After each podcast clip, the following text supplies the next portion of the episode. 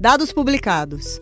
IPCA 15 do mês de agosto, sondagem do consumidor do mês de agosto, dados do setor externo de julho. Olá, eu sou a apresentadora Luciana Paula. E eu sou o economista André Galhardo.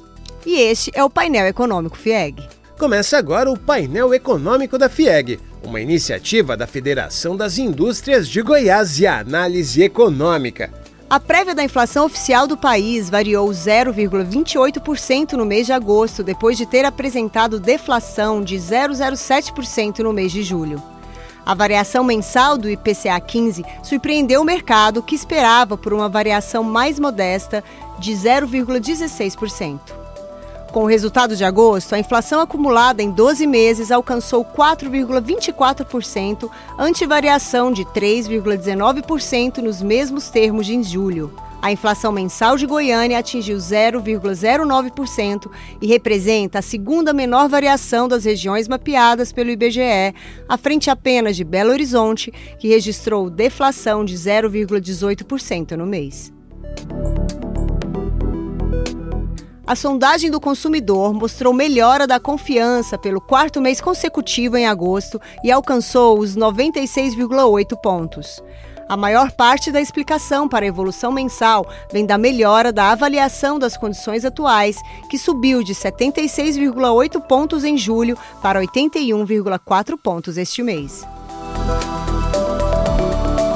Banco Central informou que o país acumulou déficit de 3,6 bilhões de dólares na conta de transações correntes no mês de julho.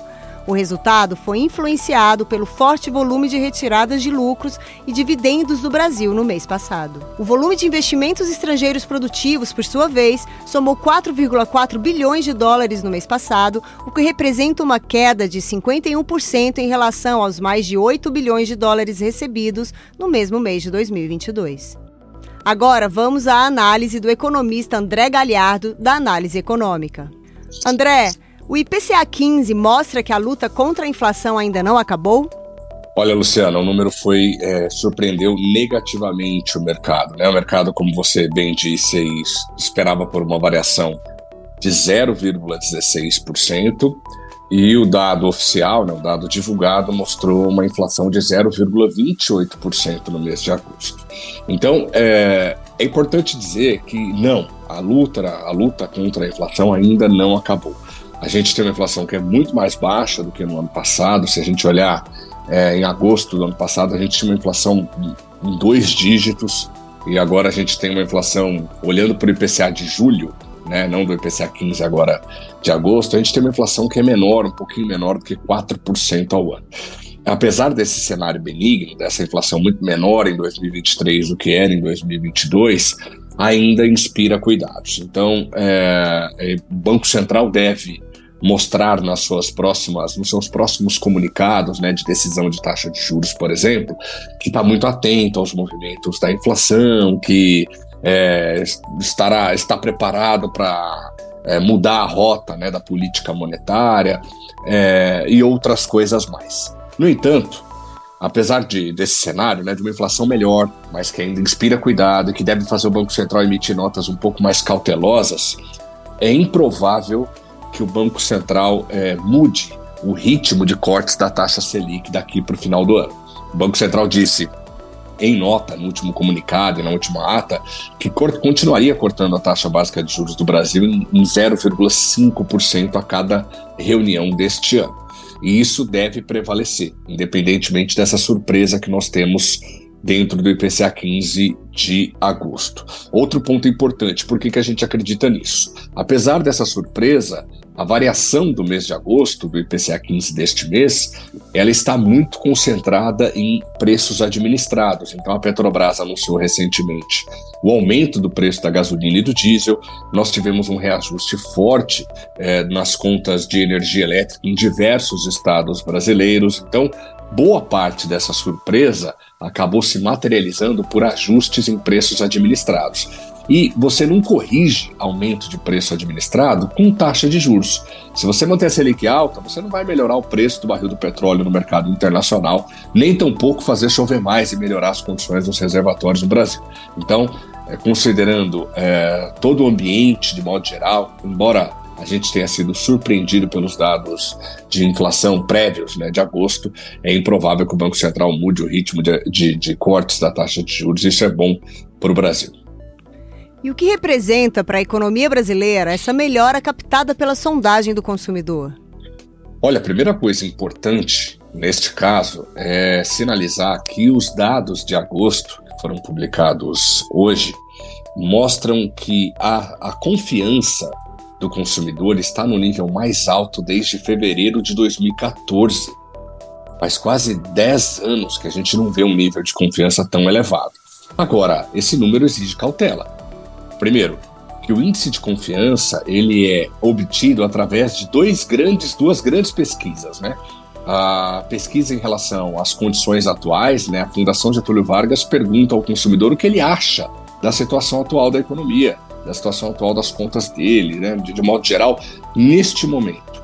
E a outra pesquisa em relação a, ao nível de expectativa como o consumidor avalia a situação do país daqui uh, uh, nos próximos meses, daqui a três meses, daqui a seis meses. Então, é, é importante ter essa cautela.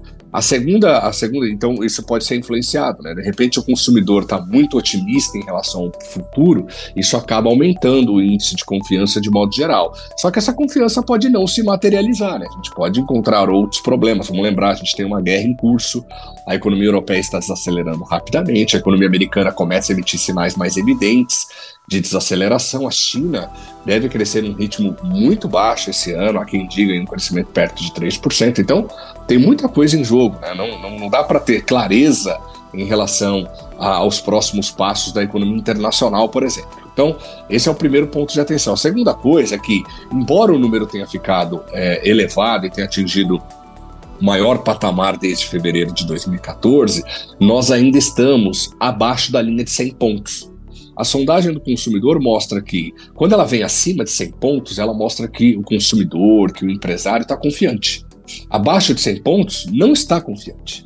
Então, o número é o número mais alto desde 2014, mas ainda mostra falta de confiança dos consumidores.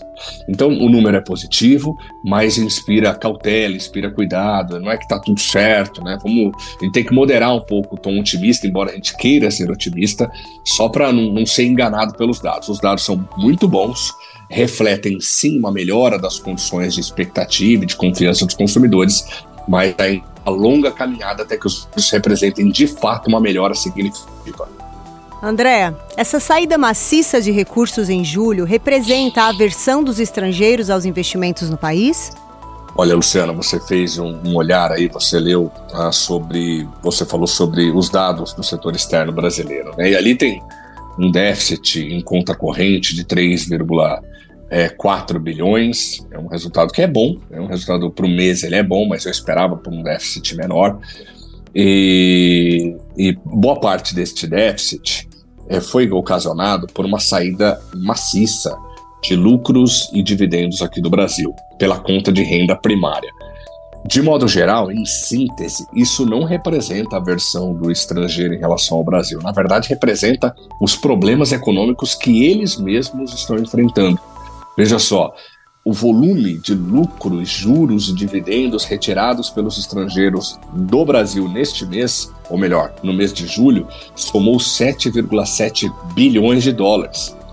É o quinto maior resultado em quatro anos, o quinto maior resultado mensal em quatro anos. Então, não é pouca coisa. Isso acontece porque as empresas na Europa, por exemplo, que é uma grande investidora é, de ativos produtivos aqui no Brasil, tem é, muitos recursos é, investidos aqui e eles têm uma dificuldade nesse momento muito significativa. A Europa continua flertando com um quadro de recessão técnica.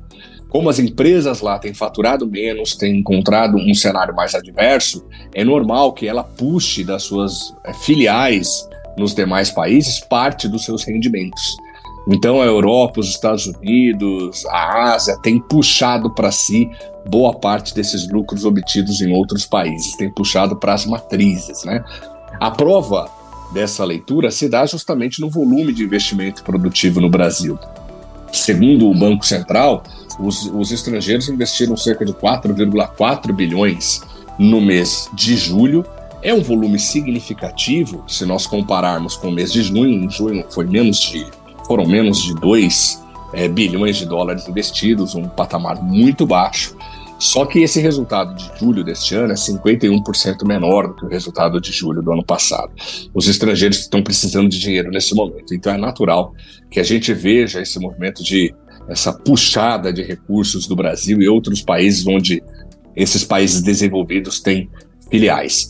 Além disso, para finalizar, esse movimento de redução de recursos, de ingresso de recurso produtivo no Brasil, bem como de é, é, dos estrangeiros puxarem esses recursos do Brasil para suas matrizes no exterior, não configura risco ao Brasil. Nós temos uma reserva, um volume de reservas internacionais muito significativo e esse é um quadro global, não tem a ver com a situação atual do Brasil. Obrigada, André.